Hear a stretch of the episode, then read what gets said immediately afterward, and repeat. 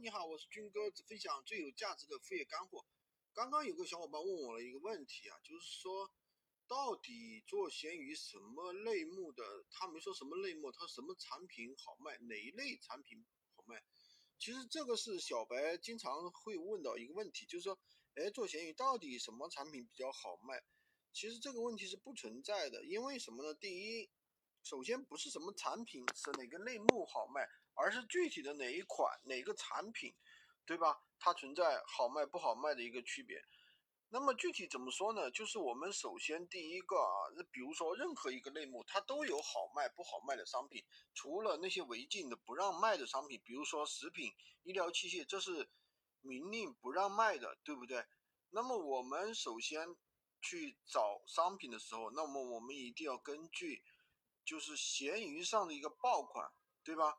比如说，我们看到什么产品？我们看到一个桌子，对吧？那你说桌子呢？那是闲鱼上有不好卖的吗？对，有好卖的，也有不好卖的，有高高低价格的，对不对？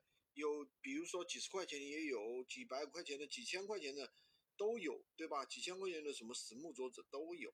那么我们要根据一个具体的款式在闲鱼上去搜，看看是不是有很多人都卖得很好。怎么叫卖得很好呢？有很多个我想要。对吧？那么有很多个销售动态，那这个叫卖得很好。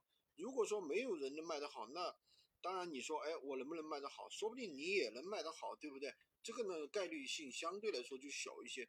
你很厉害，那就说明如果卖得很好，那说明你发现了一个空白市场啊。但是对于新手小白来说，这种可能性是比较小的。所以说我建议大家那个还是按照我说的方法去验证一下啊，你这个。